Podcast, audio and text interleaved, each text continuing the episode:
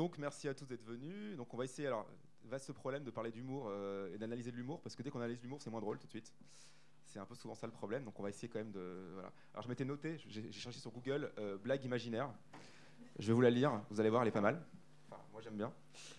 Euh, que dit Sam Gamji à son cher maître quand il veut visiter le métro parisien et qu'il n'a pas d'argent Il dit Maître Frodon. Voilà. Tu sors. Je pense qu'on peut s'arrêter là et qu'on a fait le tour un peu du sujet. Vous pourrez la sortir dans vos dîners, c'est cadeau, comme ça vous partez pas les mains vides. Euh, donc voilà, sinon euh, deux autres précisions avant, de- avant vraiment de lancer les questions à, à mes merveilleux invités euh, qui sont tous auteurs et autrices de livres que vous pourrez retrouver après au Salon du Livre, hein, donc n'hésitez pas. Euh, donc moi à la base je devais être euh, invité euh, de cette table ronde et donc je vais peut-être un peu plus prendre la parole qu'un animateur normal parce que je peux pas m'en empêcher. Mais je laisserai quand même la parole à mes camarades. Et j'ai rendu service à mes amis de l'Intergalactique parce qu'ils sont trop cool et qu'on les adore en, animant. Donc, je n'ai jamais fait cet exercice, donc c'était très mauvais, mais vous pourrez vous en plaindre aux organisateurs de l'Intergalactique, pas à moi. Euh, et sinon, comme moi je suis chercheur, je vous recommande deux lectures avant de commencer, euh, si ça vous intéresse ce sujet-là, rire et imaginaire, parce qu'il y a deux thèses. Alors les thèses, hein, c'est long, donc il ne faut pas tout lire, même la mienne, il ne faut pas la lire, vraiment. Euh, mais il y a deux thèses qui ont été faites en France, dont une, j'étais dans le jury, donc je peux témoigner qu'elle était très bien. Une qui s'appelle simplement, qui, a été faite par Gaël Dordain, voilà, qui s'appelle juste Littérature de science-fiction et humour. Donc, elle est trouvable en ligne en PDF, hein, vous pouvez la télécharger. Et une autre de Gaël, euh, de Langéo, les deux s'appellent Gaël, euh, qui est euh, une, chercheuse en histoire qui a fait un travail sur l'humour anglais et H2G2. Euh, le lien avec l'histoire d'Angleterre, donc je pense que c'est des choses dont on parlera peut-être dans la conférence, dans la table ronde. Voilà. Donc maintenant, alors pour lancer un peu la discussion, première question à vous tous et toutes, question très très large et très voilà pour vraiment briser la glace. Donnez-moi un peu votre top 2 ou 3 d'œuvres de, de imaginaires qui vous font rire. Moi, c'est Galaxy Quest. N'oubliez pas le micro. Euh, Il y a un bouquin espagnol de Eduardo Mendoza qui s'appelle Sans nouvelles de Gourbe, qui est l'histoire d'un deux extraterrestres en mission au-dessus de Barcelone. Et euh, ils peuvent prendre des formes humaines. Euh, ils étudient, via la télévision terrienne à quoi ressemblent les humains. Et donc, euh, pour pouvoir inspirer confiance, Gourbe descend sur la plage de Barcelone en ayant pris l'apparence de Madonna en bikini. Le reste du bouquin, c'est le journal intime de son collègue, qui est sans nouvelles de Gourbe, et qui va partir dans Barcelone à sa recherche. Et on s'aperçoit que c'est pas lui l'intellectuel de la bande, dont il doit découvrir petit à petit la vie humaine. C'est à hurler de rire d'un bout à l'autre, et je recommande vivement. Merci. D'autres suggestions ou d'autres œuvres qui vous ont fait marrer, que vous pouvez revoir euh, sans fin et qui vous font toujours rire Ça peut être film, livre, euh, jeux vidéo, n'hésitez pas. hein. Pas d'inspiration Rien ne vous fait rire. Si, si, moi je suis méga snob, donc euh, Ah Don, bah, allons-y. Don Quichotte. Voilà, c'est- je, je vous recommande. On rit, on rit. Non mais pour, pour de vrai en plus. Mais c'est du dynamitage, Don Quichotte, hein, c'est clair. On pourra reparler, c'est une parodie de toute façon. Oui. Bah, je vais faire la meuf sans imagination. Pour citer euh, un peu les incontournables, donc notamment euh, Douglas Adams, dont je recommande, enfin, je sais qu'on parle beaucoup de H2G2, mais personnellement, c'est surtout Dirk, Gently, que j'avais beaucoup aimé, où il y a eu une adaptation euh, télévisée ré- récemment qui est plus ou moins fidèle, mais qui est très drôle aussi. Et puis voilà, Terry Pratchett, je pense que c'est dur de ne pas le citer. Donc voilà, ça fait un peu les trucs. Bon, c'est pas très original, j'en suis désolé. Non, mais de toute façon, c'était ma première question après de parler d'eux, hein, donc il n'y a pas de. Et donc, euh, pour faire peut-être un peu plus original et plus français, euh, j'avais bien aimé aussi les bouquins de Catherine Dufour, euh, Quand les dieux buvaient. Ouais, je vais être encore moins original du coup parce que je vais citer des œuvres pour certaines qui, sont, qui ont déjà été citées. Moi je suis un immense fan de Terry Pratchett depuis, depuis, depuis ma, ma prime adolescence. Euh, évidemment Douglas Adams, euh, Jasper Ford aussi euh, pour le côté humour métafictionnel assez, assez savoureux. Barry Hugart hein, qui, a écrit une trilogie très très drôle sur bon qui est un peu un peu de la réappropriation culturelle quand même. C'est c'est un peu mais sur, sur un- une Chine un peu fantasmée. Et, puis, et puis voilà. Et puis en termes d'audiovisuel, oui, bien sûr, Galaxy Quest. Je suis un immense fan de Galaxy Quest. Euh, tu, seras vengé, à tout ça. Enfin, ça fait partie de Par ces- le citations, marteau de par le marteau de Drakmar, tu seras vengé. Ça fait partie de mes, mes citations cultes. Et, euh, et puis Rick et Morty aussi que, je- que j'aime vraiment beaucoup. Qui qui voilà. Euh, Ça fait déjà pas mal de références, avec, avec des choses plus ou moins obscures et plus ou moins connues, donc ça c'est bien. Moi je rajouterais Futurama aussi, qui me fait beaucoup rire euh, en SF euh, parodique, on va dire. Et, euh, et c'est vrai que dans l'audiovisuel, il y a beaucoup, beaucoup d'œuvres fantastiques ou imaginaires, humoristiques. Peut-être en littérature, c'est un petit, petit peu moins courant, j'ai l'impression, on pourra peut-être en discuter. Mais du coup, oui, commençons par les éléphants dans la pièce, c'est-à-dire Terry Pratchett et Douglas Adams. On est obligé de parler un peu d'eux quand même, 5 minutes. Euh, même si on les a déjà mentionnés, donc il fallait, de toute façon. euh. Alors moi, j'aurais mis même comme ancêtre euh, peut-être Frederick Brown aussi, avec Martian Go Home, qui est un peu le premier à avoir vraiment eu un succès énorme avec un, bouquin de, SF parodique. Mais voilà, mais ce qui est intéressant avec Pratchett et Adams déjà, c'est qu'ils ont vendu des pelletés de livres. on, se souvient de la fameuse statistique que pendant les années 90-2000, 1% des livres vendus en Angleterre, c'est du Terry Pratchett. Donc c'est- il pèse dans le game, on peut dire. Et il y a un truc quand même qu'il faut marquer, c'est qu'ils sont tous les deux anglais. Donc est-ce qu'il y a un lien entre cet humour par- particulier de ces deux-là et, et l'Angleterre Qu'est-ce qui, se passe? Est-ce que vous avez une idée? C'est dur comme question, je sais. Les Monty Python, tout ça, quoi. Ouais, je pense que ça fait partie de euh, cette mouvance, justement Monty Pythonesque. hein. Enfin, ça existait déjà avant, hein, puisque c'était déjà Trois hommes dans un bateau euh, de, de, Bloch. Donc, effectivement, dans une société hyper policée qu'est l'Angleterre, il y a besoin de, de, folie, en fait. Et du coup, euh, la folie, elle s'exprime par l'absurdité. Et c'est assez, c'est assez marrant de, de voir cette espèce de, de- de- de société anglaise qui justement est extrêmement policée, où, euh, où les humoristes vont chercher bah, la subversion euh, par l'absurde. Et puis un humour anglais très particulier aussi, qui est, qui est reconnaissable souvent. Est-ce que vous avez été marqué aussi par, je vous l'avais déjà tous un peu dit, mais par ces deux auteurs Quel est votre rapport à eux? N'hésitez pas. Alors, en manière d'introduction liminaire, euh, pour, y est, revenir vous sur allez le- tous dormir. pour le, revenir sur le sujet de Pratchett, j'aimerais qu'on analyse l'effet de bord qu'il y a entre pastiche et parodie. Donc je lâche une bombe sur On la peut, table ronde. on peut y aller. Euh, parce que Pratchett, au, départ, commence de façon assez. Enfin, il pastiche, euh, il parodie un certain nombre de choses, mais il les déborde tout de suite. Enfin, très rapidement, il dépasse euh, la simple parodie pour euh, trouver sa voie à lui et puis faire. euh, euh, comment formuler ça? Il arrive à aller au cœur de sujets de société complexes. tout en sans jamais se départir de son humour. Et ça, c'est un, c'est pas forcément une spécificité, mais c'est quelque chose sur lequel il va très loin et très fort, je trouve. Dans la série sur le guet, par exemple, où il y a beaucoup de, de, de réflexions sur la politique, la société. Enfin, il va aborder des problématiques de genre en reprenant des gros clichés de fantasy comme le nain ou des choses comme ça. Donc c'est très euh, il y, a un- il y a un côté particulier à Pratchett qui, à mon avis, relève pas exactement de la parodie. On est peut-être dans une case à côté. Donc là, je suis en train de faire dérailler le machin, ça va être très bien. Mais on est là pour ça. Non, mais tu as complètement raison, et ça faisait partie des notes que je m'étais prises, alors tu me l'as un peu ôté. euh, ça, ça- je suis un, un petit peu agacé, désolé. hein. Mais euh, voilà, effectivement, il y, a- y y y cette espèce de côté où Pratchett, euh, il commence à faire de la parodie de, de, de Shakespeare dans, dans Trois sorcières, et puis tout d'un coup, on, on vire sur la place de la femme, enfin c'est assez génial, et toujours de manière extrêmement drôle. On arrive à euh, la, revanche des inutiles dans Mortimer, euh, et puis euh, le rapport au génie dans, dans, dans Sourcellerie, où justement dans un monde de médiocres, euh, comment est-ce que quelle est la place de, quelqu'un qui justement est assez génial et qui, qui bat tout le monde en magie? Enfin, et, et à chaque fois, ouais, comme tu dis, c'est c'est la c'est de la, ça part de la parodie, et puis on arrive dans quelque chose qui est complètement complètement autre et qui parle, qui est à la fois métafictionnel, pastiche et toujours extrêmement drôle en fait. Enfin, pas toujours. Certaines fois, il l'est pas. Il est, il est plus en colère que drôle, mais. euh, on, peut aussi, euh, oui, du coup, ça voudrait dire que euh, Pratchett serait plus politique que Adams? Peut-être Adams est plus léger? Euh, sans doute, oui. euh, bah, tout ce qui concerne Vétérini, par exemple, euh, ou même, même quand euh, il tra- sur un truc tout basique, hein, dès le départ, Cohen le barbare, qui est au départ une grosse parodie de Conan, euh, il, dé- il dévie tout de suite sur le problème de la vie- du vieillissement de l'icône, par exemple. Et ça, c'est quelque chose qui euh, peu nombreux sont les auteurs, euh, enfin que sont, peu nombreux sont les auteurs qui arrivent à aborder ça frontalement.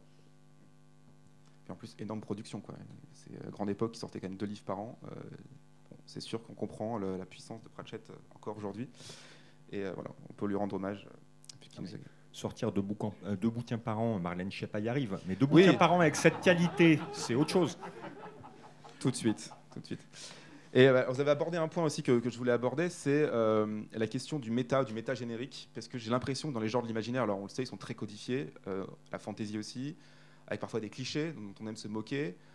Tous ceux qui ont fait une partie de jeu de rôle dans leur vie, une fois, ont toujours forcément fait une blague sur le nain, l'elfe, etc. Bah, Donjon de Nalbuck, évidemment, est basé là-dessus entièrement.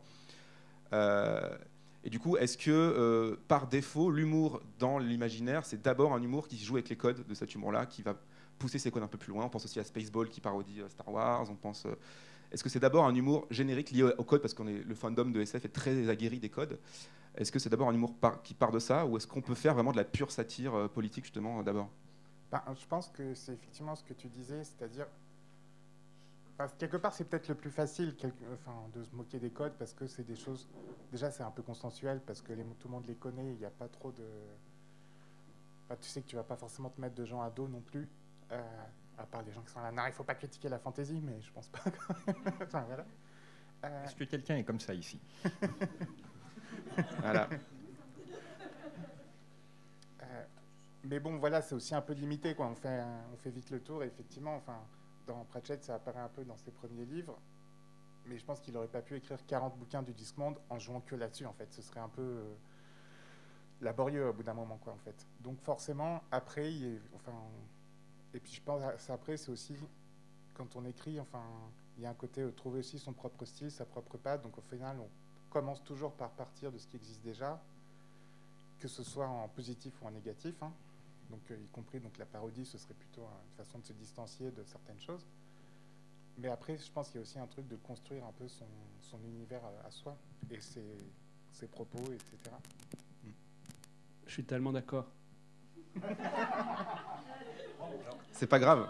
Euh, mais non, euh, alors peut-être pour e- essayer de, coudre les trucs ensemble, en fait, il y a, peut-être deux euh, façons d'aborder le rire dans ces, univers-là. Il y aurait un rire de connivence qui est genre, on a tous les mêmes références et puis on va, se moquer. Et du coup, on est heureux de se retrouver dans une certaine forme de se moquer. Alors le problème de ce rire-là, c'est qu'une fois qu'on a expliqué que les clichés étaient des clichés, les archétypes des archétypes, ça va pas beaucoup plus loin en fait. Enfin, je veux dire, on, peut continuer à en rire indéfiniment que le nain il est petit et, et l'elfe il est arrogant et, et qu'il se déteste. Mais en, mê- en même temps, en fait, il n'y a pas de. euh, Et de l'autre côté, il y a ce truc-là que, que tu disais sur les Monty Python euh, et le cadre politique, c'est le rire euh, émancipateur en fait. C'est que c'est un endroit de libération en fait, et que du coup, je pense que si Pratchett il utilise le rire, c'est aussi pour se permettre de dire des trucs qui seraient ultra euh, soit pontifiant, soit où il serait obligé de s'arrêter dans sa démonstration à un moment parce qu'il se rend bien compte que ça va, euh, ça risque de grincer ou de poser problème. Donc du coup, le, rire lui permet d'aller plus loin. euh, voilà. Et j'ai envie de, poser tout de suite une troisième pierre sur le, chemin parce que hum, moi, j'écris pas des trucs très marrants, on peut pas dire ça, jusqu'à il y a pas longtemps. Et en fait, je trouve en tant qu'écrivain, c'est un truc qui m'intéresse beaucoup en tant que lecteur. Je trouve ça très dur de trouver des livres qui me font marrer. Et je pense que c'est incroyablement difficile d'écrire des choses drôles. Euh, mais par contre, en tant qu'écrivain, pour moi, c'est toujours un truc euh, d'émancipation, y compris du cadre que je me fixe. C'est-à-dire que quand je pète un truc euh, dans ma narration, c'est, vraiment parce que je suis coincé et que ah, cette scène, me fait chier, euh, j'ai pas envie. Et du coup, du coup, je fais une ellipse. Oui, et je fais une ellipse de genre de tous les trucs importants. Et là, ça me fait ricaner. Et pendant l'ellipse, ils ont sauvé la princesse. Enfin, il y, a- ce truc-là. Et, et là, je me rends compte que j'ai, enfin, je sais pas comment dire, il y a un truc de, soulagement par rapport à mon propre travail qui fait que, euh, bref, voilà. Et pardon. Et non, c'est tout. Merci. Euh, ta nouvelle sur le, ton uchronie sur les Beatles, qui était une nouvelle publiée il y a déjà quelques temps, enfin le truc, me dis pas que c'était pas drôle Elle ça. est hilarante. Ah bah voilà, bah voilà. En toute objectivité. Et mais, euh, du coup, euh, vous qui êtes tous auteurs et autrices, euh, la, la question que je me pose aussi, c'est cet humour très méta-générique qui est fa- entre guillemets facile, euh, c'est jamais facile de faire rire, mais euh, qui est plus abordable et qui est plus peut-être va parler aussi plus au grand public sur, qu'on se joue sur les gros clichés de la SF ou les gros clichés de, de la, de la fantasy. Est-ce que c'est pas aussi un obstacle Alors pour le coup, Pratchett il s'en est sorti quand même. Est-ce que c'est pas un obstacle au world building Parce que euh, construire, on sait tous que le plaisir des gens qui aiment l'imaginaire, c'est aussi avoir un monde qui a l'air cohérent, qui a l'air immense, qui a l'air infini, c'est ce qui a la force de Tolkien, etc. Mais du coup, quand on fait rire de ces, de ces mondes-là, est-ce qu'on casse pas un peu le délire? Du coup, est-ce qu'on sort pas un peu du, délire? Euh, Pratchett, lui, effectivement, dans la tradition du Palais des Monty Python, c'est un humour basé sur l'absurde. Et l'absurde chez Pratchett a, a une modalité très particulière, c'est qu'il va partir d'un concept absurde et il va en tirer toutes les conséquences logiques. C'est-à-dire que, par exemple, bah, le disque monde, il part d'une vision euh, mythologique de la Terre plate, euh, posée sur le dos de quatre éléphants, posée euh, sur le dos d'une tortue, mais il va pas s'arrêter là. Il va aller au bout du truc en disant, ok, mais maintenant la tortue, elle est mâle ou femelle? Et donc, quand la tortue mâle, si elle est femelle, quand la tortue mâle arrive, il se passe quoi? Ben voilà, et là, c'est là où est la force de Pratchett, c'est qu'il va tirer chaque, élément délirant de son univers, va être tiré euh, méticuleusement et très sérieusement euh, dans ses conséquences logiques. Et euh, c'est ce sérieux dans le traitement de Tia Pratchett qui en fait la force. Comme disait Marcel Gottlieb, euh, qui s'y connaissait, l'humour est une, trop- une chose trop sérieuse pour la laisser à des rigolos. Que faut ajouter? Non, après, je pense. Enfin, ça dépend de ce qu'on entend aussi par euh, la cohérence, le world building, etc. Mais parfois, l'humour, ça peut aussi être une façon de se sortir facilement de petites choses. Euh, je pense au truc. euh, Enfin, je sais pas, qui est souvent utilisé au final. Enfin, j'ai l'impression de voir régulièrement. C'est le truc. euh, non, mais ça, on se croirait dans un film, hein, dis donc. Ah, et puis, du coup, comme c'est dit, bah, ça va en fait. Enfin, on- comment- les personnages le reconnaissent, donc du coup, ça évacue un peu la critique que pourrait faire le spectateur. Enfin, il y a ce genre de choses qui peut arriver. Donc parfois, ça peut être aussi utilisé à des fins un peu de magouille euh, pour faire genre, euh, non, mais la cohérence, il n'y a pas de souci. Regardez, euh, les personnages, ils se rendent compte que c'est ironique, donc ça va. Paul Verhoeven s'en tire très très bien dans son Total Recall, où il le construit là-dessus, justement. Et dans Starship Troopers aussi, finalement. ouais.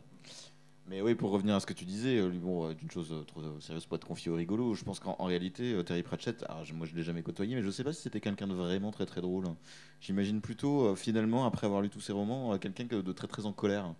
Et c'est assez, euh, c'est assez marrant, effectivement, de se dire que, bah, ouais, comme, comme tu disais aussi, Léo, le fait de, de masquer un peu euh, le côté euh, je veux pas être pontifiant, je veux pas vous dire que le monde c'est de la merde, euh, le fait de le masquer par l'humour, ça permet justement de beaucoup mieux le faire passer, de montrer un peu l'absurdité de, de tout ce qui l'entoure.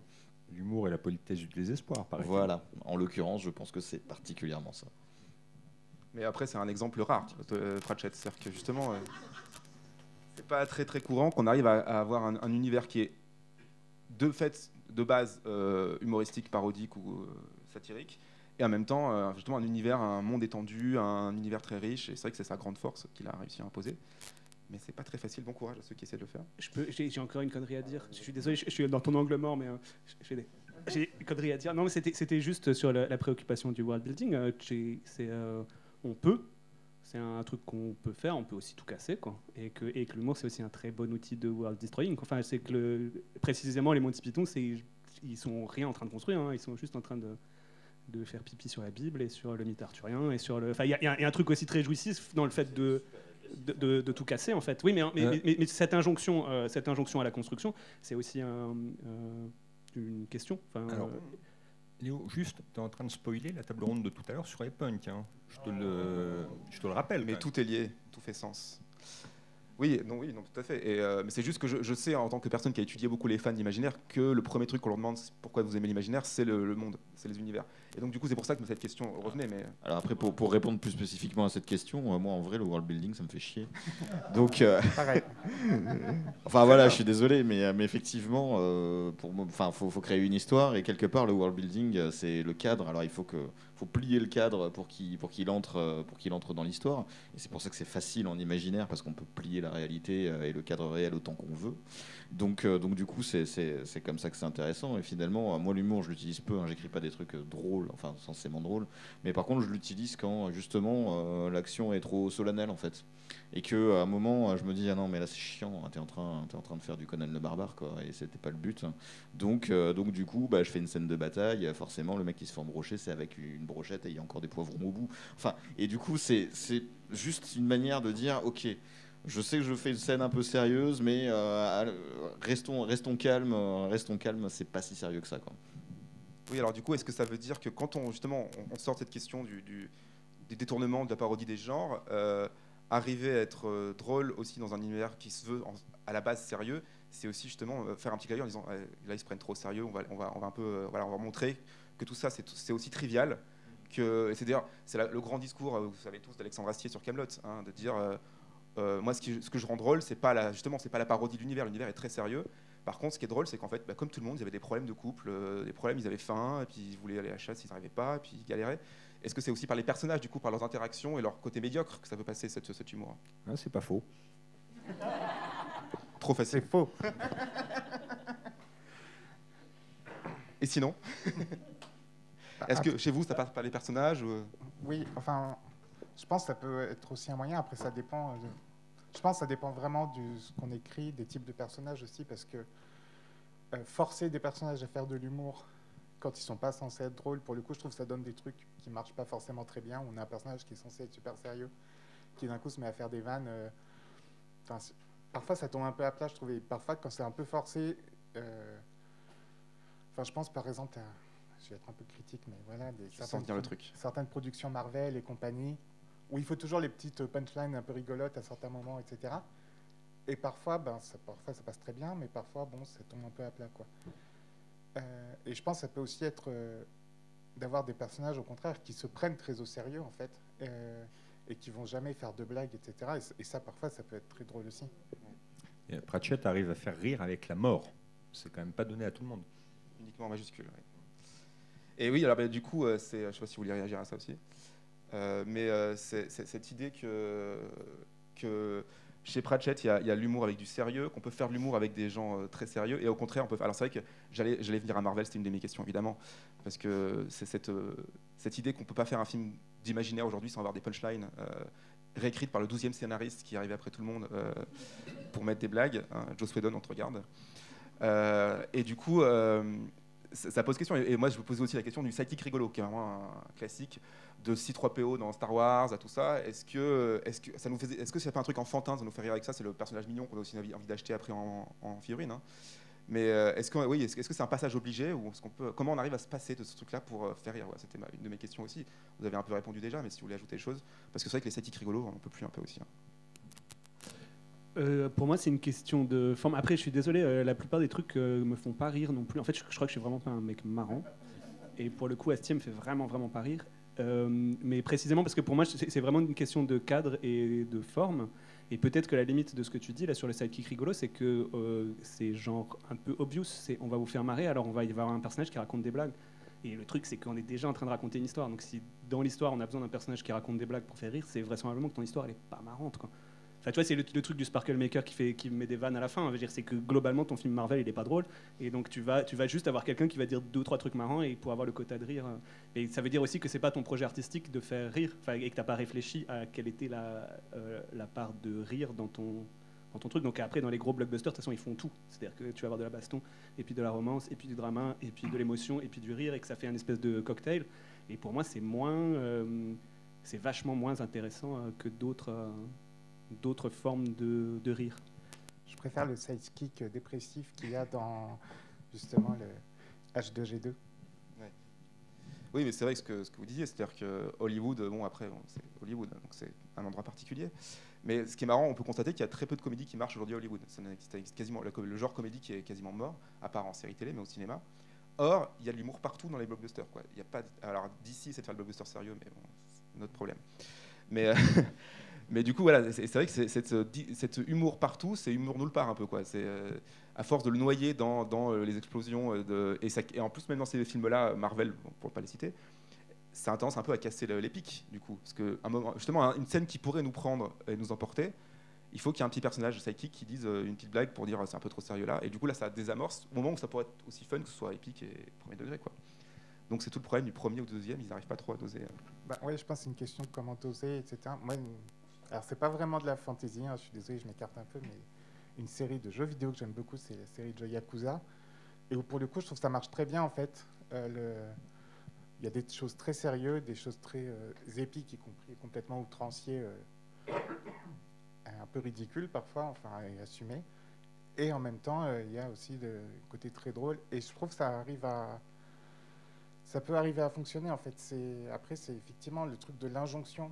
Enfin, je pense qu'il faut pas non plus se forcer à être drôle quand on. Enfin, et puis c'est peut-être aussi une question parce que, enfin, moi je sais qu'on me dit souvent, euh, t'écris des trucs drôles, mais j'ai pas forcément fait conscience quand j'écris des trucs de dire, bah là, je vais faire des trucs drôles. C'est juste, euh, enfin, ça vient euh, plus ou moins naturellement. Enfin, voilà, la nature qui est drôle ou pas, mais voilà.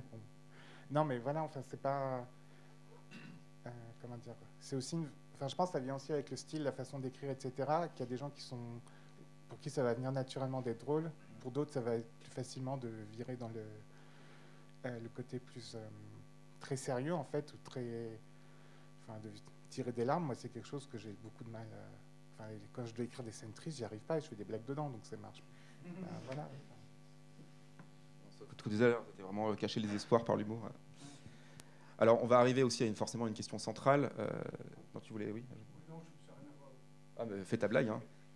Et c'était pas vraiment une blague, mais il y, a- y y un truc qui m'a popé dans le cerveau dans la discussion sur euh, euh, œuvre de fantasy euh, cinématographique qui me fait marrer, euh, Princess Bride.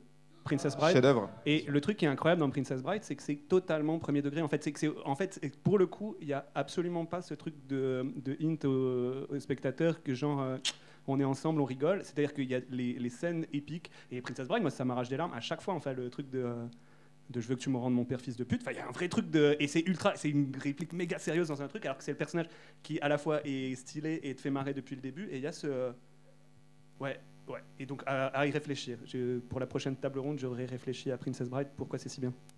Ah, je pense qu'on pourra en parler des heures. Et tu apporteras une brouette. Et, euh, et le, le roman de William Goldman est pas mal aussi, mais il est très différent de- du film. Euh, Je conseille les deux parce que c'est intéressant de les comparer. Et, euh, mais bon, sans Peter Falk, c'est moins bien. Euh, et du coup, alors j'en arrive à la grande question, euh, pas sur la vie, l'univers, calmez-vous, Euh, mais évidemment celle de la, de parodie ou de la, de satire sociale, parce qu'on vit dans une société, je ne sais pas si vous saviez.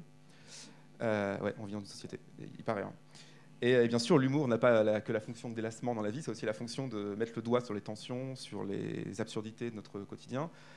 Et euh, l'imaginaire a beaucoup joué là-dessus, dans les dystopies, bien sûr, dans, euh, toutes les formes euh, d'imaginaire lointain ou d'anticipation qui, jouent avec ça.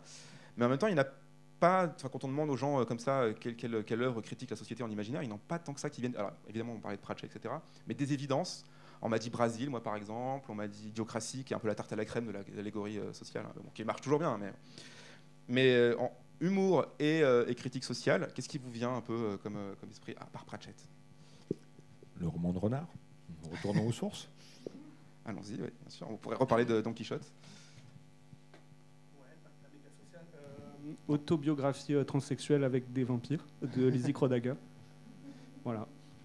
Mais qui, pour le coup, non, mais enfin, et là, je pense que c'est aussi un très bon exemple de- d'usage de l'humour comme euh, euh, euh, biais d'émancipation et comme biais politique. C'est-à-dire que c'est quand même. Enfin, tout- euh, enfin, à mon sens, après, tu m'arrêtes si je dis des conneries, mais à mon sens, moi, ce qui m'a fait marrer, c'est que c'est euh, beaucoup un livre qui interroge évidemment les questions de genre et de, de transidentité. Et en fait, à chaque fois, les réponses qui sont attendues dans les dialogues, c'est des réponses de vampires, en fait. Donc il dit, ouais, enfin, tes questions, tes questions que tu te poses, ça va. Moi, je suis un être immortel, je bois du sang. Et, donc, du coup, c'est super. enfin, je sais pas comment dire. C'est à la fois très marrant parce que ça reprend les codes du fantastique euh, et, et de ces espèces d'univers. euh, euh, de fantastique contemporain avec des romances entre vampires et loups-garous et compagnie. Et en même temps, c'est pour aborder un- un- une question euh, très euh, sérieuse et sans jamais. euh, ah, je sais pas comment dire. J'ai adoré. C'était une déclaration d'amour à ce livre que je tenais à faire en direct. Merci. C'est beau. Non, mais, mais lisez-le, c'est très drôle. hein. C'est vraiment très drôle. Bah, du coup, peut-être que tu veux commenter ce, retour euh, dithyrambique ou euh, justement nous expliquer euh, comment, euh, comment tu arrives à, manier humour et, on va dire critique de société, même si c'est un peu basique, bateau. C'est comme je disais, en fait, moi, à la base, j'ai pas forcément. Enfin, je me dis pas, je vais écrire un truc drôle, en fait, c'est ça. Par contre, après, effectivement, quand on parle de certaines choses un peu sérieuses, ben, soit on y va en mode vraiment super réaliste, super social, etc. Et du coup, ça fait un peu du Zola, je sais pas, enfin. euh, mais du coup, il faut réussir à le faire, ce qui n'est pas mon cas déjà. Euh, et puis, c'est plombant, quoi, enfin, un peu. Donc, euh, ben, forcément, enfin, il y a des moments, enfin. Ouais, le truc de. Je sais plus la phrase là. L'humour avec le désespoir, machin. Enfin, oui, en vrai, ben, ouais, quand on, on vit dans une société, en plus, elle est un peu pourrie quand même. Et voilà, la période actuelle n'est pas forcément euh, la joie, etc. Donc, enfin, à un moment, voilà, je pense que l'humour, c'est aussi une stratégie de. Enfin, c'est ça ou pleurer, quoi. Donc, ben, on va choisir. Mais est-ce que quand même ça peut avoir un pouvoir de subversion, de, alors de changer les choses, soyons modestes? Euh, mais euh, on sait très bien que euh, des premières choses interdites dans une dictature, c'est l'humour. Donc ça c'est. Je reprends le micro, mais promis après je le, je le touche ah plus.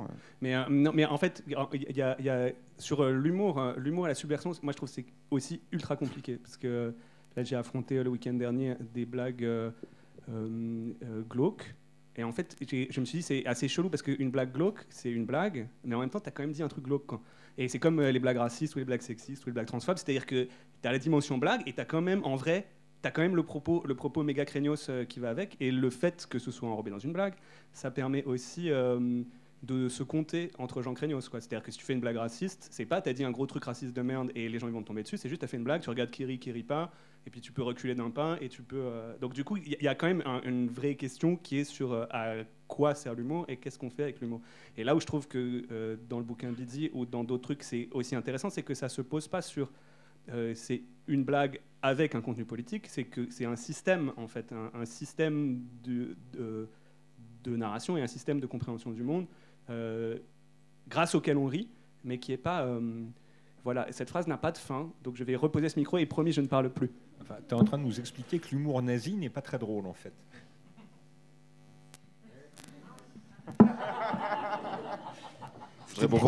il, est, nazi, donc par définition, il n'est pas drôle.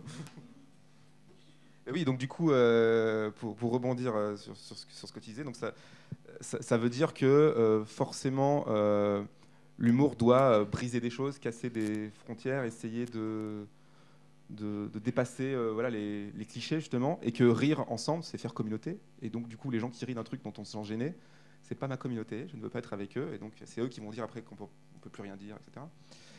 Euh, et donc, du coup, peut-être que s'ils peuvent plus rien dire, c'est que d'autres communautés se sont aussi fait jour pour euh, être contre-pouvoir aussi. C'est ça la, force des, subalternes qui s'organisent. Et rire ensemble aussi, peut-être des puissants, des, justement du sexisme, des, toutes ces communautés ou ces groupes euh, sociaux dominants. Ben, D'ailleurs, souvent, on voit qu'ils n'ont pas d'humour. Hein. Quand vous avez déjà vu un discours de, CAC 40, de directeur CAC 40 qui fait son bilan annuel, très peu de blagues. Hein. voilà, donc c'est que peut-être aussi que l'humour, ça vient aux faibles. Peut-être qu'ils en font des blagues, mais qu'on les comprend pas. Hein. oh, les 3%, ça m'a fait rire. C'est ça. Donc, euh, oui, enfin, moi j'ai un vrai métier où effectivement, des fois les gens font des blagues et t'as juste envie de dire, enfin, bon, t'es pas drôle, quoi. Euh, ça n'a absolument rien à voir. Donc c'est juste effectivement, comme tu disais, euh, y a, tu fais partie d'une communauté qui va comprendre la blague, qui va en rire. Si ça se trouve, 3%, ça les fait rire à chaque fois. Hein. Donc, et puis, et puis, bah, il y a nous, nous, nous, ce qui nous fait rire, c'est toi, toi et mon frère, prépare-toi à mourir. C'est, c'est les blagues de Terry Pratchett, c'est l'humour absurde des Monty Python. Enfin, et c'est cette espèce de côté où, bah oui, c'est tu déverses quelque chose dans cet humour, tu te dis que euh, il y chose, il y a, y, a, y a, une critique derrière qui, qui est ce qu'elle est. Hein. Quand les Monty Python euh, font la, silly walk, c'est juste pour se moquer, euh, c'est juste pour se moquer justement de, toute cette upper class qui, qui, qui montre qu'elle est upper class jusque dans sa gestuelle. Donc, donc quelque part, oui, c'est extrêmement subversif, sous couvert d'absurde en réalité. Bon, bah, c'est sûr que euh, c'est sûr que moi, ça me fait plus marrer que l'humour cahier des charges euh, des Marvel, où euh, il y a un sidekick rigolo parce qu'il faut qu'il y ait un sidekick rigolo, sinon tout le reste, ça, n'apporte rien, quoi. Oui, puis je pense aussi, faut, enfin, quand on fait de l'humour, enfin, je pense que ça, peut être tentant parfois de dire non, mais c'est de l'humour, donc du coup, enfin, mais c'est pas un avant à toute critique en fait. Et clairement, si on fait, enfin, après, parfois, on peut se planter aussi. Enfin, ça, faut le dire, c'est-à-dire, on pense faire un humour pour enfin une blague pour critiquer quelque chose et en fait tout le monde euh, pense que c'est qu'on reprend le truc, ça, ça peut arriver et c'est parfois ça peut juste être euh, ben voilà on s'est planté, ça arrive, c'est pas dramatique non plus. Mais parfois aussi ben c'est juste euh, oui quand on enfin parfois l'humour c'est une façon de tenir des propos et, dire non mais je le pensais pas vraiment, c'était une blague pour après reculer. Enfin voilà, c'est vraiment effectivement une stratégie de j'avance d'un pas, je recule et puis je regarde un peu les réactions et puis Enfin, et, c'est un peu facile, quoi. Donc, enfin, pour moi, euh, effectivement, euh, faire de l'humour, ça demande aussi avoir une certaine honnêteté de dire, bah, oui, en fait, tu peux critiquer si t'es pas d'accord. Après, on peut ne pas être d'accord avec des gens, hein, c'est pas non plus euh, dramatique. bon, après, quand c'est des nazis, c'est un peu plus compliqué, mais voilà. Mais Tu as voilà. le droit de ne pas être d'accord avec les nazis. Ça sera la leçon de cette table ronde. Non, mais c'est une question de bataille culturelle en fait, euh, au sens où. euh, Rapport de force. Ouais, de, de, de- de rapport de force, de groupe social, effectivement, on dit euh, quand, Rapport quand on. de farce. Oh, oh. bien joué, bien joué. Elle est vraiment bien. Non, non, mais effectivement, euh, cette espèce de côté où, euh, bah, quand on fait de l'humour euh, contre les nazis, c'est forcément qu'on s'oppose contre les nazis. Donc là aussi, on compte un peu ses amis. Ça, ça, crée une espèce de, de mouvance, enfin, de, bah, de, comme je disais, de groupe social. Mais quelque part, bah, oui, les nazis, ils l'ont compris aussi. Donc ils font la même chose de leur côté. Et finalement, bah, c'est un peu comme ça qu'on qu'on- qu'on fixe les frontières. Oui, c'est ça, les frontières des groupes se construisent comme ça. Donc on peut se moquer de la moustache d'Hitler. Voilà. Ça, c'est important. Même si le physique, faut pas, mais là, oui. Euh, alors, je voulais parler aussi d'une autre forme. euh, Si on n'a pas le droit de faire des blagues à propos de physique, des blagues sur Schrödinger, c'est exclu du coup? Physique quantique, c'est autorisé. Ouais, ouais. Je l'ai vu venir à des kilomètres. Le petit chat est mort. Euh, ou pas. Et du coup, alors je voulais venir à une autre forme aussi euh, d'humour que je trouve très présent dans l'imaginaire, peut-être plus que dans on va dire, le, reste de la. même si bon, les frontières des gens. Euh, c'est aussi l'humour au dépend de l'œuvre. C'est-à-dire que l'œuvre qui n'a pas cherché à être drôle, mais le nanar évidemment euh, au cinéma, le, voilà, l'œuvre tellement nulle qu'elle devient drôle. Et il y a une vraie culture de ça chez les fans d'imaginaire qui est très importante, ou de même de faire. Alors le problème c'est quand le nanar devient juste un film qui fait exprès d'être mauvais. Euh, on connaît tous hein, ces parodies type euh, euh, truc avec les requins, la Sharknado, Sharknado. voilà, qui veut être nanar, mais en fait qui n'en est pas un, puisqu'ils font exprès d'être nuls. Mais ceux qui mettent la sincérité, et elle est touchante et elle est un peu drôle, mais sans. Voilà, après on peut se moquer aussi, mais est-ce que, est que vous êtes sensible à ce type d'humour, de, de drôlerie, mais pas vraiment avec l'œuvre finalement? Mon grand drame, et on parlait de Marvel, ça a rebouclé avec ce que tu disais sur Marvel, mon grand drame de cette année, c'est qu'on devait monter avec une petite salle à Paris une projection unique au monde du 4 Fantastique de 94 de Roger Corman, fait avec à peu près le budget d'un épisode de Caméra Café, qui est un film ultra touchant, ultra rigolo, mais qui a un ratage un peu apocalyptique. Et euh, les avocats de Marvel n'ont pas beaucoup d'humour. On était prêts à leur verser des ronds pour pouvoir. et le truc, ils nous sont tombés dessus quand même. Et on n'a pas pu le faire. Ça aurait été une super soirée. Donc oui, je suis assez sensible à ce genre de conneries. Il faut d'ailleurs préciser pour ce film que c'est un film qui a été fait uniquement pour garder les droits, parce que s'ils faisaient pas de film, comme Sony aujourd'hui fait des films Morbius, pour la même raison. Mais le, le producteur a confié les clés à Roger Corman, qui lui a fait ça très sérieusement, Bien sûr. mais avec les moyens qu'il avait. Et c'est probablement le meilleur film 4 Fantastique euh, jusqu'à aujourd'hui. hein. Moi, je, dis- moi, je le défends. Oui, je le défends aussi, mais j'irai peut-être pas jusque-là. C'est compliqué. Ouais. Face au dernier, qui peut être vu comme un nanar aussi. hein, Est-ce que vous avez des- cette expérience de, de l'humour euh, malgré l'œuvre Bah, moi, je sais pas, en général. Enfin, moi, ça m'arrive qu'on me dise Ah, mais t'aimes bien les nanars, etc. Mais moi, je sais pas, enfin, en général, c'est- des films que j'aime sincèrement. Bien sûr. voilà. Et du coup, je. Du coup, tu prends mal quand on Du dit coup, ça. j'ai mais- des goûts de chiottes. Est-ce que tu as vu Six Strings Samurai Ou dans un C'est univers génial. C'est fabuleux, un C'est univers post-apocalyptique avec un clone de Buddy Holly qui a un katana caché dans sa guitare et qui dégomme des communistes. C'est fabuleux. Et des zombies. Non, Et la musique, c'est et la musique, il est top. hein. C'est un groupe, euh, c'est un groupe russo-californien qui fait ça absolument bien avoir génial. le nom. Six Strings Samurai. Six Strings, six cordes. Six cordes. Et le samouraï à six cordes. Oui, c'est vrai qu'il y a toute une mouvance comme ça de, ces films euh, à petit budget, mais d'exploitation, on peut s'y redire, qui, qui vont, jouer sur le, le- là où l'outrance pour parce qu'ils savent qu'au moins ça fera un petit peu des festivals. Oui, parce que c'est- du, cinéma, justement, effectivement, comme tu dis, d'exploitation. Moi, j'aime beaucoup, euh, j'aime beaucoup les catégories 3 euh, hongkongais, justement pour ça, effectivement. C'est des films qui vont tellement loin dans l'outrance qu'ils en sont drôles au final, même s'ils essayent d'être, d'être des films gore, d'être des films d'horreur, etc. Mais euh, oui, c'est, euh, mais ça, cet humour, euh, cet humour sur l'œuvre, moi, il me met toujours un petit peu mal à l'aise parce qu'en plus, même lui, il crée. Alors, en fait, c'était quelque chose que je revendiquais, cet amour des nanars, jusqu'à ce qu'apparaisse le site Nanarland, où il y a eu cette espèce de moment où on dit, mais il suffit de regarder un extrait et on a tout compris de l'œuvre. Et en fait, non, l'expérience, elle est complète. Il faut se regarder le film en entier, et de préférence avec des amis et avec des bières.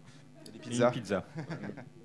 On reconnaît les vrais. Bien côté sûr. pizza-bière. Ah, ça, bah, Mais oui. euh, euh, consubstantiel de l'œuvre. Ah, mais t'as toujours le droit. Non, euh, On n'est pas là pour censurer. j'ai une question. Oh, c'est gentil. Oh. Euh, non, j'ai une question. Euh, Est-ce que ce truc-là du nana euh, existe en dehors de la France? Bien sûr. Merci Euh, pour cette réponse. Regardez, non mais. Bah alors, pour les fans de Karim Debache, regardez Troll 2 par exemple, euh, qui est un film qui n'est pas la suite de Troll 1. Euh, mais En fait, ma question, c'est pas tant est-ce qu'il existe des nanars qui ne soient pas français, que est-ce qu'il existe cette culture Ah de oui. prendre plein de temps de s'asseoir et de se foutre de la gueule d'un film, de se Bah, réunir donc, entre. Est-ce qu'il y a un Midnight nanarland américain? Oui, c'est les Midnight Movies Exactement, c'est ce que j'allais dire. ouais. Mais oui, bah, du coup, c'est- c'est Troll 2, par exemple, il y a un super documentaire qui s'appelle The Best Worst Movie, qui raconte les 20 ans de la vie de ce film après sa sortie, où des, fans se réunissent tous les week-ends et rient du film. Et en plus, le réalisateur est atterré parce que lui, il a fait un film qui pensait premier degré sur les vampires, sur le, féminisme, sur plein de choses. Et euh, bon. Quand on voit le film, on se dit bon, il faut aller chercher loin la métaphore, mais, euh, lui, il pense que c'est premier degré, et euh, donc on le voit s'écrouler pendant que tout le monde est mort de rire dans la, salle où il y a une projection du film. Mais il y a vraiment cette culture-là, elle est très présente aux États-Unis, et les Midnight Movies, donc avec euh, bah, Rocky Horror Picture Show. Je voulais en parler à la fin en plus des, des comédies musicales d'horreur parce que c'est tout un genre en soi d'humour. Euh, voilà. Ah, tu pourras, vas-y, n'hésite Il y a pas. aussi le- il y a aussi le- l'espèce de statut culte de The Room. Ouais, bien sûr. Hi Marc. Oui, tu- vas-y, re- reviens parce que tu voulais. euh, Non, non, mais j'ai- en, en fait, je, j'en- J'ai les chiffres. Je suis pas sûr que euh, j'en sais rien. Voilà. Merci. bah, en Italie Est-ce que aussi, vous m'aimez toujours? C'est ça la question. que on, on- on parle. Ça va être un plébiscite en fait cette, cette table ronde. Euh, on parle aussi beaucoup euh, d'Amérique, mais on pourrait parler des films italiens, euh, les, les films de Mario Bava, etc., qui sont parfois des chefs-d'œuvre et parfois à la limite du nanar aussi, et qui là-bas il y a une culture en Italie euh, de- du nanar qui est extrêmement présente, où ils font des festivals, où ils font. Donc je pense que c'est assez répandu partout. Par contre, la question qui se pose et qui, qui est intéressante, c'est que ça n'existe très peu hors du cinéma. Il y a très peu de nanar livres. Moi, je n'ai pas d'exemple en tête moi de, de livres que je lis pour vraiment parce qu'il est nul et qui me fait marrer quoi. Et même en série, très peu. Jimmy Dieu. Alors ça, c'est un peu un troll, mais Rêve de fer de Spinrad, quelque part. ouais. Après, ça dépend. Oui, ça dépend. Mais j'ai l'impression que c'est un truc qui est très cinématographique et moins Ah, en jeu vidéo aussi, parce qu'il y a évidemment le genre du grenier en France, enfin, tous ces trucs-là, qui euh, critiquent un mauvais jeu vidéo pour euh, pour son, son côté nul, euh, gameplay, etc. C'est un truc qui existe et rire avec. Et c'est vrai que sur le cinéma, il y a un nombre de chaînes YouTube euh, incroyable. Alors, je parlais de Karim Debache, qui est un peu le king pour moi, le meilleur youtubeur de France de tous les temps. Mais euh, il y a plein de ciné, de plein, plein, plein, notamment les Américains, euh, comme le Nostalgia Critique aux États-Unis, vous connaissez peut-être certains d'entre vous, qui regarde des films pas très bons et qui va passer son temps à, dire ce qui va pas, et ce qui, devient un peu. Parfois, ça met mal à l'aise aussi. On se dit, mais il s'acharne sur le moindre détail du film et tu, cherches n'importe même, même un chef-d'œuvre qu'on adore tous, on va trouver des incohérences ou des trucs qui vont pas ou un acteur qui joue mal à un moment donné. Donc il y a un côté acharnement. En même temps, on rit beaucoup de ces films-là et ça fait le succès de millions de chaînes YouTube sur Internet. Donc c'est vrai que ça, ça interroge. Quoi. Mais ce qui est intéressant avec Karim Debache, c'est qu'il fait exactement l'inverse. C'est qu'il prend des films ultra mauvais pour faire des leçons de défendre, cinéma. ouais. Enfin, pour, pour illustrer des questions de théorie du cinéma. hein. Mm. Et au lieu d'aller chercher Kubrick et machin, et, il va chercher. euh, Ouais, pour dire que tout fait partie de la culture et qu'il n'y a pas de bonne ou de mauvaise culture, ça fait très euh, scribe. Mais euh, qui, que tout fait partie de la culture et que tout nourrit la culture, même le pire nanar. D'ailleurs, on sait très bien que les grands réalisateurs, les Spielberg, etc., regardent ce genre de film aussi. Et euh, Spielberg est un fan. euh, ils les font, oui, parfois. Euh, voilà, donc c'est vrai que c'est. Voilà, il faut, peut-être aussi sortir de la. Et je pense que l'humour permet de parler d'humour, permet, permet d'arriver à ça, sortir un peu de la grande histoire de l'art. hein. Il faut avoir lu tel truc en SF, il faut avoir lu Asimov, puis passer par Tolkien. Et on peut aussi rater les classiques et, et prendre du plaisir dans un truc. Et dans le cinéma, c'est très présent, parce que les écoles de cinéma, c'est que, il faut avoir connu Godard, Citizen Kane. Et, euh, et en rire aussi de ces œuvres-là, un peu aussi, euh, qui veulent parfaites, euh, ou qui sont canonisées. Tu sais qu'il y a un gros problème de cohérence de scénario dans Citizen Kane. Hein Ah, Vas-y, balance-nous tout. Qui est là pour entendre ce que dit euh, Rosebud ouais. Bah, Il y avait un ouais, il y avait un enregistreur. Quoi. Mais ça a été parodié de tellement de merde. fois, le Rosebud, euh, en plus, euh, ouais, bon, dans la classe américaine. Oui, je pense que c'est important, effectivement. Enfin, je sais pas. Moi, je sais que ça, ça me met mal à l'aise parfois enfin, dans la culture de nanar, c'est le truc de se moquer. Mm. Euh, et moi, je sais qu'il y a des. Enfin, c'est- j'ai plutôt un truc de. Après, je suis peut-être très bon public, je sais pas. Mais un truc de. Ben oui, le film n'est pas parfait, mais je l'ai fait avec du cœur. Et puis, même les trucs pas parfaits, des fois, ça donne des trucs. Effectivement, qui peuvent être rigolos et très sincères. Parfois, ça passe un bon. C'est un peu chiant, mais voilà. Tel que tu Mais- me vois, je suis capable de regarder le Perceval de Romer au premier degré. hein. Oh, c'est dur ça. Euh, mais du coup, ouais, je pense que c'est important aussi de dire, ben, en fait, enfin, il n'y a pas besoin d'être parfait pour faire, enfin, pour faire de la création, pour écrire un livre. Alors, pour faire un film, euh, il faut déjà avoir un peu plus de budget, donc c'est plus compliqué, mais pour faire des trucs, euh, enfin, il y a aussi moyen de faire des choses maintenant euh, sur YouTube, notamment, etc. Et du coup, enfin, voilà, je pensais aussi sortir du cadre, en fait, que je trouve parfois, enfin, dans les trucs, et limite, parfois, ça me fait plus rire les trucs présentés comme des chefs-d'œuvre, etc., mais au final qui sont hyper cadrés, enfin, où la, la colorimétrie est toujours la même. Enfin voilà, il y a toujours un peu les mêmes trucs de jouer sur. Enfin, je sais pas, je m'étais moqué de Dune par exemple. Genre, oui, ben, le, le, Lynch ou le. Dans le nouveau là. Mais après, j'ai pas vu encore, mais voilà. Mais ou de Elden Ring par exemple, c'est pareil. C'est genre. euh, oui, mais je sais pas, on est en- enfin, vous savez qu'il y a des couleurs maintenant. Et euh, moi, je suis euh, sur la ligne euh, Lizzie Crodager sur, sur se moquer, en fait. et hum, peut-être que c'est ça aussi. Je vais revenir sur Astier, parce que vraiment, c'est un truc qui me travaille. Mais, euh, mais parce que, fait, la question, c'est aussi de savoir euh, quand tu ris, euh, qu'est-ce que tu fais de toi-même? Et ça, c'est une vraie. Ça, moi, je pense c'est un vrai. Enfin, moi, c'est un truc qui me pose problème. C'est-à-dire que quand tu ris du nana, qu'est-ce que tu es en train de construire comme figure de toi-même en train de rire, en fait Et donc, euh, du coup, tu fais Ah, c'est trop nul, il joue trop mal, et en plus, il est mal monté. Et mais en même temps, euh, qu'est-ce que ça te fait à toi euh, dans ce truc-là? Et moi, j'ai vraiment l'impression, c'est un truc qui me met très mal à l'aise avec Camelot, que tu n'arrêtes pas de te foutre de la gueule de gens qui sont plus cons que toi. Quoi. Et donc, du coup, tu es du côté des rieurs, tu es, du- côté des, gens qui sont malins et qui ont compris que les autres étaient des teubés, mais en même temps, qu'est-ce que ça construit comme image de toi? Et je pense que c'est assez, enfin, pour moi, c'est assez difficile de rire dans un univers qui. Te met pas dans la même situation en fait te, te met pas dans la même situation de ridicule en fait. C'est que si tout le monde est des ridicules sauf toi euh, en vrai c'est pas marrant en fait. Enfin, où il y a quelque chose en fait c'est peut-être marrant mais il y a quelque chose qui se produit qui me qui me convient pas. Est-ce que tu viens pas de résumer la comédie française et ben justement, et mais en, en vrai, c'était pour moi, c'était la vraie question sur, sur cette culture du nanar comme ça, c'est-à-dire est-ce que, euh, parce que c'est vraiment quelque chose que je me demande, c'est est-ce que, est-ce que Camelot fait rire euh, quiconque en dehors, euh, parce qu'il y a aussi beaucoup un truc sur le langage, donc il y a aussi un truc très très euh, dans la langue française qui est une des dynamiques et qui est, qui est toujours aussi la même blague sur le langage euh, et qui, pour moi, se rapproche. Alors, attention, euh, pavé dans la mare, mais se rapproche du courrier des lecteurs du Figaro. C'est, aussi ce truc-là de tu parles pas correctement et tu utilises pas la bonne expression et t'as pas le truc de. Enfin, il y, y a ce truc-là euh, sur sur euh, rire des, des, euh, de l'incompétence en fait euh, des autres, qui est quand même un truc méga violent en vrai. Enfin, que moi je ressens comme un truc méga violent. Mais parce que. euh, Rire d'incompétence, enfin je sais pas, moi le gouvernement me fait beaucoup rire par exemple, c'est pas honteux. Quoi. Oui, je pense qu'on pourrait, je pense Tu qu'on pourrait faire. euh, grave. Tu as l'air dubitatif euh, sur cette dernière affirmation. Je pense qu'on pourrait faire très long sur Camelot, surtout à Lyon. On va pas trop se lancer. euh, euh, mais euh, Après, juste moi pour répondre à- sur le. Enfin, je pense que ça dépend en fait dans quelle posture tu te mets aussi. Moi, je sais que ça me fait beaucoup rire, par exemple, justement, les trucs sur la langue, parce que je sais que j'ai souvent tendance à faire ce genre de trucs, à, à mixer des mots. Et au final, je- enfin, il y a aussi un côté de créativité en fait quand tu mixes tes.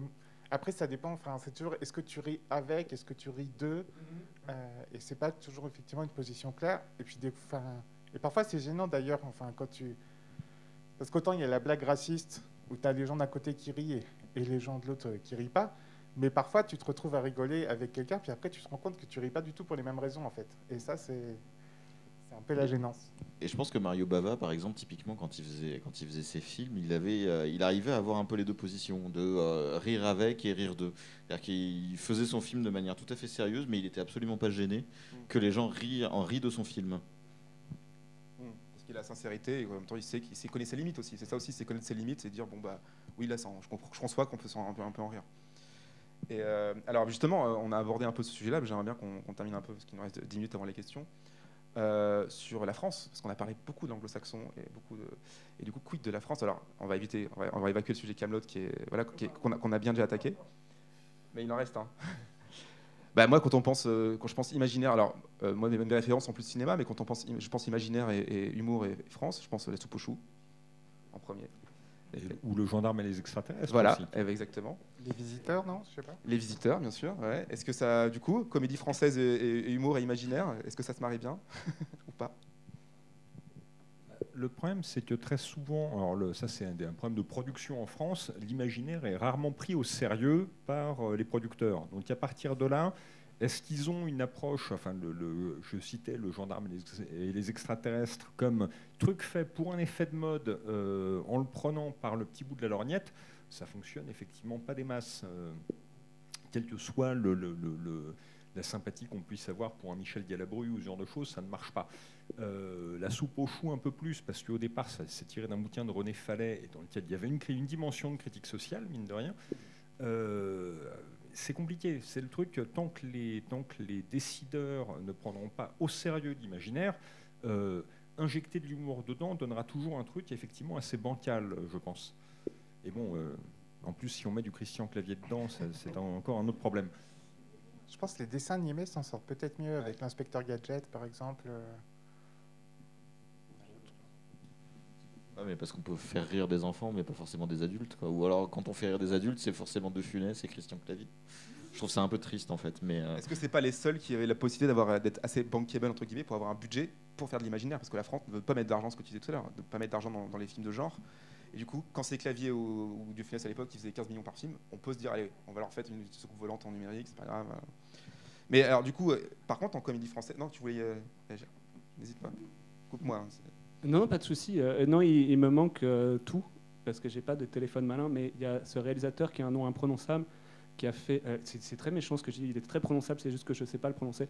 Euh, qui a fait La fille du 14 juillet et La vie sauvage, peut-être s'appelle, dans lequel ils construisent une piste de ski en Guyane. Ils construisent Guyanège.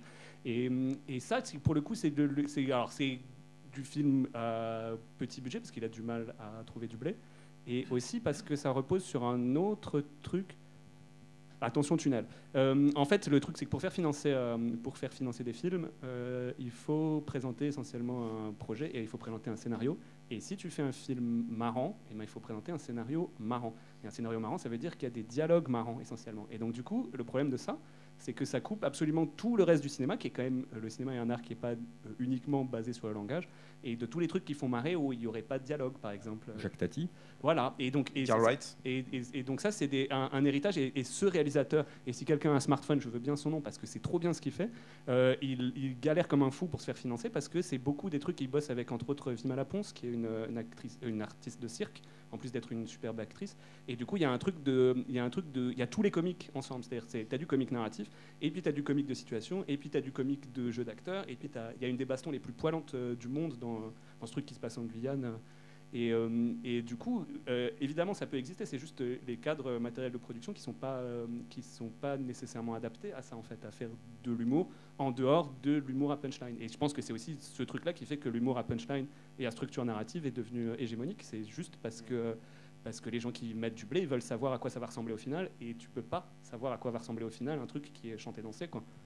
De manière générale, de toute façon, la, la comédie, même aux États-Unis, est souvent mal filmée, par exemple. Il y a l'esthétique et la. et- alors, je parlais d'Egal Wright, par exemple, qui est un, contre-exemple, il y en a quelques-uns.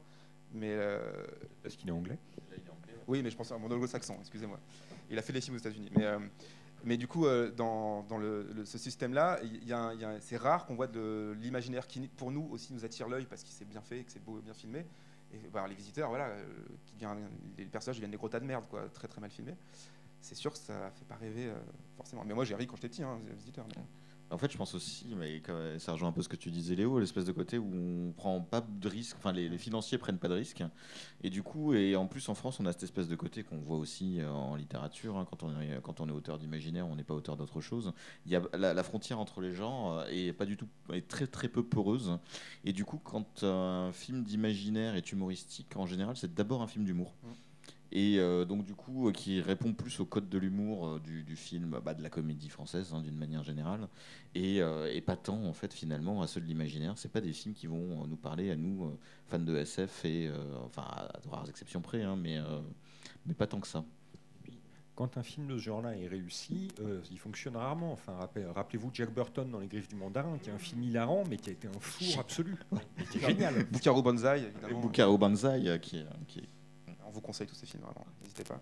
Et, euh, et ben, pour rester sur la France, par contre, il y, a un- il y a un genre qui marche très bien en comédie française avec des éléments d'imaginaire, mais est-ce que ça compte vraiment? C'est la question. C'est le genre de prémisse fantastique. Didier, euh, Jean-Philippe. On invente un une prémisse fantastique, on n'expliquera jamais d'ailleurs. C'est un truc très français, ça, ça existe un peu à l'étranger, mais euh, en général, c'est quand même les Américains, ils ont envie d'expliquer euh, quand même au bout d'un moment. Nous, on n'explique pas. On dit bon, bah, il y a un mec qui se transforme en chien et il va sentir le Oui. cul des gens. La seule explication, c'est comme une réincarnation, mais Oui. en vachement plus accéléré. je crois ça. C'est l'explication de Jean-Pierre Bacry dans le c'est film. un, c'est un peu du réalisme magique en fait. C'est Finalement, c'est c'est ça. de solitude, mais avec de l'humour. Ouais, ouais. Enfin, il y a de l'humour dans son temps de C'est solitude. la seule chose qu'on arrive à faire en, en France, c'est ça qui un- en humour, en- avec de l'imaginaire. Et encore, est-ce qu'on peut vraiment dire c'est juste une prémisse fantastique quoi Antonin Perret Jaco. Il nom- retrouvé. C'est le nom- ouais, je- Et j'ai entendu euh, la salle dire euh, téléchat. Et Ah. voilà. Il y avait Topor à la manœuvre aussi. Ouais. Euh, on arrive bientôt à la fin et peut-être qu'il va y avoir des questions de la salle ou des remarques ou des retours ou de nous dire qu'on a dit n'importe quoi. N'hésitez pas. Je ne sais pas s'il y a les micros qui tournent ou pas. Alors, c'est plus une observation qu'une question, n'est-ce pas? Et ça sera en quatre, ça sera en 8 points par contre. Oui, allez-y au fond. On parlait de l'humour un peu à la française, qui essaie de mélanger du fantastique et tout. C'est vrai que ça marche pas trop, mais en même temps, on nous donne pas sa chance. Du ah, c'est français, c'est pas la histoire. Et euh, je trouve que la bande à Fifi commence à faire des trucs pas mal. Voilà. Hot take. Est-ce qu'il y a quelqu'un qui veut euh, réagir à ça? J'ai pas vu le dernier sur le super-héros, mais. euh, Mais c'est vrai que pour le coup, il tente. Alors j'ai vu même euh, comment il s'appelle, Nicky Larson. Bon, je dirais pas que, que j'ai trouvé que c'était un chef-d'œuvre, mais en effet, il y a une tentative, en tout cas chez eux, de prendre au sérieux les genres, de pas se moquer de Nicky Larson, le manga, même si on pourrait dire que c'est comme le film, il y en a qui, n'aiment pas du tout et donc ils vont dire que c'est déjà en soi une moquerie, mais en tout cas ils le prennent au sérieux, ils prennent au sérieux la génération qui a grandi avec ça, ils s'en moquent pas, ils font apparaître Club Dorothée dans le dans le- c'est un peu too much de faire à, à ce point-là apparaître les gens, mais euh, mais c'est vrai qu'ils ils essaient de faire quelque chose autour de ça. C'est peut-être une génération aussi qui arrive un peu à l'âge. euh, euh, parce que Fifi il a 35-40 ans, donc c'est l'âge qui a grandi avec ces choses-là aussi, quoi, avec cette pop culture. Je vous conseille une- un petit soupe au chou, ça va pas très loin, mais c'est quand même c'est la série OVNI, deux saisons. Excellente.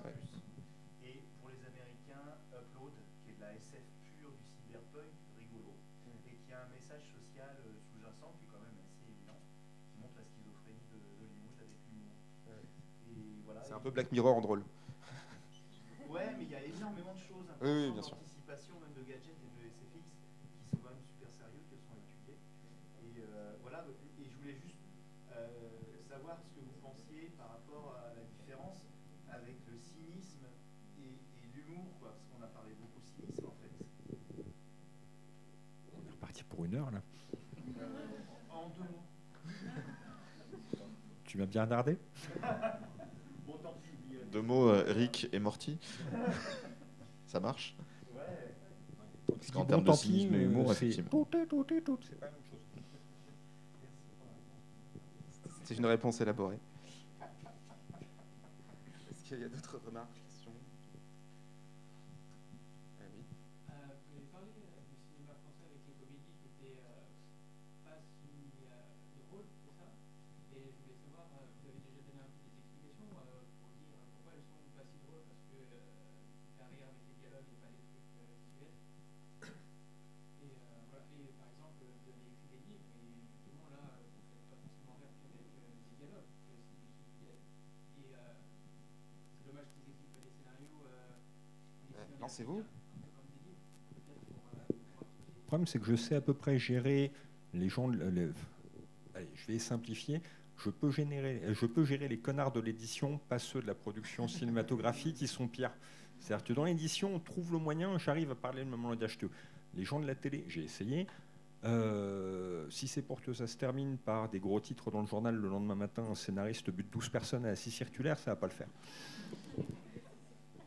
Peut-être qu'une des explications, c'est les, les, différentes étapes pour arriver au produit fini. C'est-à-dire que dans la littérature, vous êtes seul avec votre bouquin, enfin avec votre, bon, il y a l'éditeur après, vous n'avez pas 15 000 intermédiaires. C'est-à-dire que dans le, dans le- le- cinéma, c'est l'endroit où il y a le plus d'intermédiaires. Ça va passer par des tas de productions, il y a des coproductions, il faut que la télé regarde si c'est diffusable à 20h50, etc.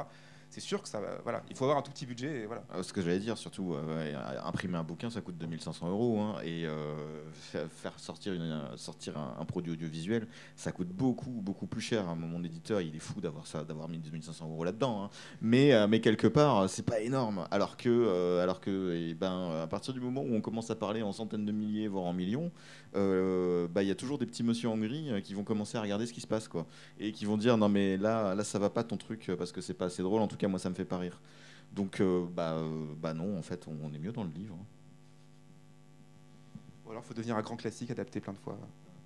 Et après, c'est pas euh, les médiums ne sont pas interchangeables à mon sens, et en particulier pas sur euh, des choses aussi importantes que euh, ce qui fait rire et que ce qui va faire rire dans un. A priori, hein, je pense, à- mon sens, si c'est bien fait, c'est que c'est aussi basé sur ce qui est spécifique aux médiums. C'est-à-dire que si tu fais des blagues euh, en BD, c'est des blagues qui, a priori, si tu veux les faire en cinéma, elles doivent être adaptées parce que ça ne fonctionnerait pas et réciproquement en livre, etc. Et, euh, et le truc, c'est que moi, je pense qu'aussi, on a un, espèce de- d'effet tunnel qui est lié euh, au désir des producteurs d'audiovisuel de lire un truc. Et en plus, ils lisent pas beaucoup, donc, il faut, qu'il faut que ça aille vraiment vite et que, et donc qui biaise le fait des œuvres qu'ils vont produire parce qu'en réalité ils voient pas les 90% de ce qui constitue un film parce que tu peux pas l'écrire. Mais en même temps c'est la même. C'est à dire que si tu te mets à moi j'ai ça beaucoup avec mes gamins à la maison qui sont fans par exemple de Nalbuck ou de, ou de Noob. Et du coup tu as des trucs tu as genre 3 tu as des romans et des BD et, des, euh, et de la vidéo. Et en fait c'est la même chose. C'est à dire que tu reproduis les mêmes structures narratives et les mêmes blagues. Et pour moi il y a un vrai manque parce que euh, la littérature peut faire des choses qu'aucun des autres médiums ne peut faire, et réciproquement, en fait, il y a un truc. euh, et du coup, je boucle parce que j'aime bien euh, les trucs bien bouclés, mais, mais pour moi, une des découvertes vraiment folles de, Don Quichotte, c'est que moi, je pensais que c'était un classique chiant, comme euh, tout le monde, parce que c'est un classique chiant. Et en fait, il y a un truc sur la liberté narrative qui est dingue, en fait, et qui est. euh, Enfin, je veux dire, Dan Harmon peut aller se rhabiller. C'est vraiment. euh, parce que parce qu'il y a un espèce de truc de tout le temps saper les attentes, euh, les attentes du lecteur et tu crois que tu es dans une scène parodique et puis en fait pas du tout et puis tu crois que dans une scène sérieuse pas du tout et puis il y a son show qui va se mettre à raconter une histoire et l'histoire elle part totalement que nous et tu comprends pas. Tu as des chapitres entiers où il t'explique que tu peux arrêter de lire parce que ça va être vraiment chiant et c'est vraiment chiant. Enfin il y, a- des- trucs que, que- que- plus personne euh, n'ose faire en, termes de en termes euh, littéraires et d'humour et il y a un truc de ouais c'est des, des endroits moi je pense que pour que ça marche non, pardon, c'est mon goût, en fait, il faut que j'arrête euh, de, de pontifier. Mais mo- moi, ce qui m'intéresse, c'est l'humour euh, d'émancipation, et c'est l'humour qui, est, euh, qui prend en compte l'endroit où il s'exprime, en fait. euh, et c'est vraiment tout. Je ne sais pas pourquoi j'ai mis un « et J'ai peut-être ta réponse en fait, et c'est, je rebondis là-dessus. C'est qu'effectivement. Pas une question Non, mais la réponse, la réponse de Willy. le truc, la différence entre l'humour et le cynisme, c'est que le cynisme est souvent attendu. L'humour est basé sur la rupture, sur la rupture d'une attente. Une bonne blague, c'est une blague qui vous cueille. Et c'est peut-être là que se situe la, la différence. Peut-être, hein, ça c'est juste une piste que je lâche comme ça au vent mauvais. Donc ce que tu veux dire un peu, c'est que chaque médium ayant sa spécificité, l'humour de chaque médium va être différent aussi. Et que du coup, on va jouer avec les cadres de chaque médium. Il y a un super film d'ailleurs qui s'appelle Frame, je ne sais pas s'il y en a qui, savent, qui connaissent, qui est une comédie un peu d'horreur où un, gars est poursuivi par le cadre de la caméra. Donc euh, il se fait pousser, quand la caméra tourne, il se fait pousser vers le mur, il se fait écraser contre le mur, il cherche à fuir. C'est un film totalement expérimental, mais drôle et à, à voir. Buster Keaton est inconcevable en littérature. Bim Et, euh, et Terry Pratchett est inconcevable en audiovisuel. Et là, Ils je- ont de tenté. foutre un Oula, blanc, là. un- ouais, Mais je ouais, sais, ils ont essayé. Ils essayent encore. hein. C'est enfin, pas- c'est pas que c'est nul, c'est qu'on peut faire drôle, on peut faire drôle, mais on passe à côté, on passe complètement à côté du disque monde. Il n'y a pas de note de bas de page déjà, donc ça. Est-ce qu'il y a d'autres questions ou remarques? Je vois que ça débat dans les, dans les, dans les rangs. N'hésitez pas à partager vos débats. Oui.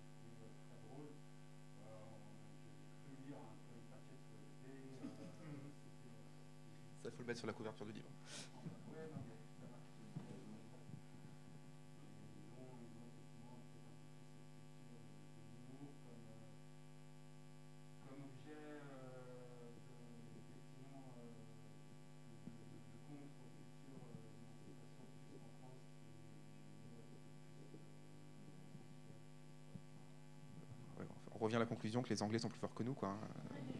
L'humour français est mort quand Molière a accepté de bosser pour le roi, je pense. C'est une bonne conclusion. Euh, d'autres remarques quand même?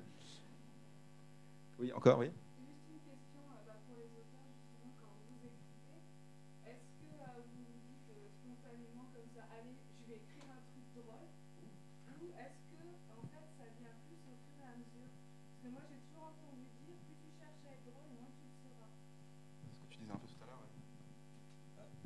Spontanément, moi j'écris des trucs dépressifs. J'ai fait un bouquin drôle et je sais pas ce que je fais ici à la base. Donc, mais c'est un autre problème.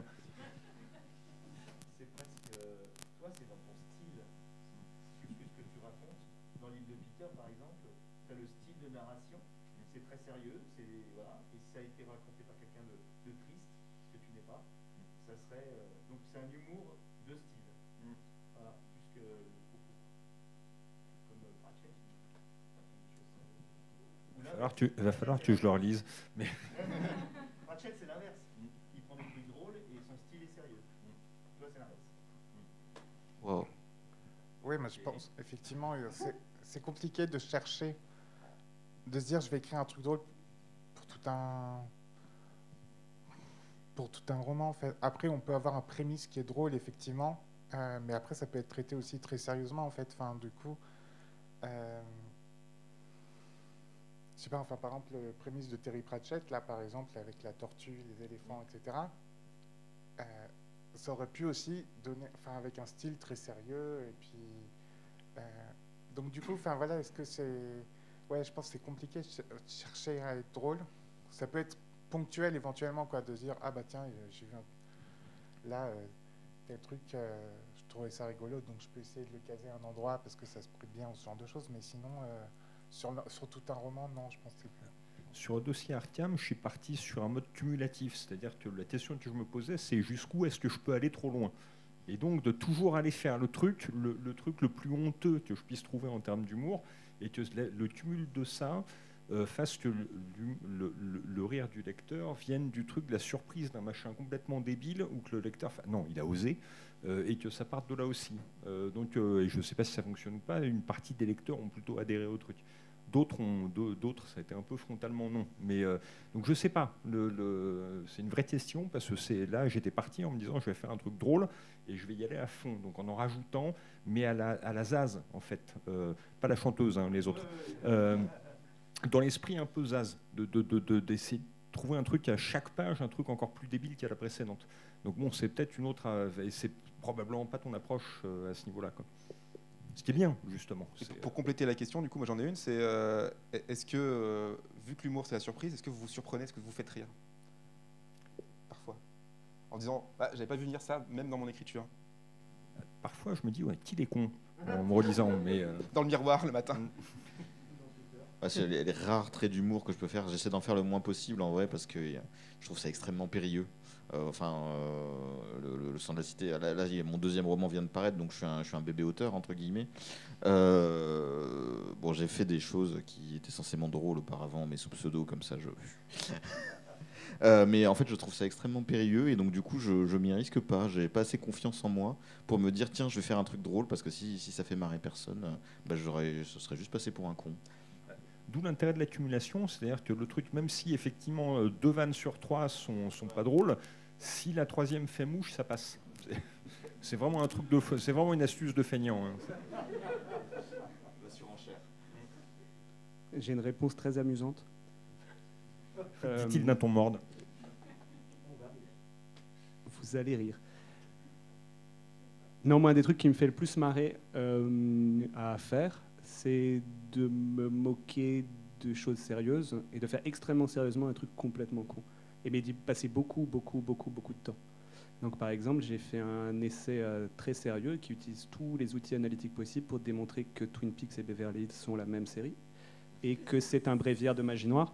Mais pour faire ça, mais pour faire ça, je me suis retapé tous les épisodes, j'ai pris des milliers de notes, j'ai, passé six mois en fait. Et du coup, là, il y a un espèce de truc euh, qui moi m'amuse vraiment. Enfin, j'ai l'impression là pour le coup de de servir à quelque chose en fait, d'être, sur terre pour quelque chose, parce que parce que j'ai ce truc-là sur le savoir que, que le, savoir accumulé me fait marrer en fait. Il y a un truc de, qui est un trait d'esprit assez particulier. Et, et l'autre truc que je fais en ce moment, c'est que j'écris euh, pour mes enfants. Et là, euh, là clairement, euh, c'est-à-dire que si j'écris, enfin, j'écris des trucs semaine après semaine, un feuilleton que je partage avec mes enfants, et donc ils m'aident à construire les intrigues et tout ça. Et je me suis assez vite rendu compte que si j'écrivais comme j'écris d'habitude, en fait, euh, ça les fait super chier, en fait. Donc, donc je mets des scènes d'action débiles et j'essaye de faire des vannes pour les faire marrer. Et du coup, euh, du coup là, ça, ça ressemble plus, c'est pas tant, ça ressemble pas tant à la littérature qu'à un espèce de, enfin, du stand-up ou j'en sais rien. J'essaye, donc des fois, des fois c'est foiré, et puis des fois, des fois on ricane. Et alors quand on ricane, on récupère le personnage qui fait rire. Et, euh, Mais du coup, ça, oui, ça je pense que c'est une solution peut-être moins folle que de rester chez soi euh, pendant six mois et de faire des blagues qui font rire que soi, et puis qu'ensuite on les montre aux gens et fait Ah, c'est vraiment pas drôle ton truc. Donc là, il y, a il y a un truc de, de retour comme ça. Une peut-être toute dernière question avant qu'on termine- on doit, on doit rendre la salle. Sinon, euh, sinon, on peut finir sur la conclusion que euh, écrire, écrire de l'humour, c'est c'est sérieux. Oui. Non. oui, non. Très bien, ben, on va vous libérer alors. Et puis, euh, merci d'avoir été avec nous euh, pour cette table ronde. Et puis, euh, n'hésitez pas à aller voir le reste. hein. Il y a plein d'autres trucs cet après-midi et demain. Merci.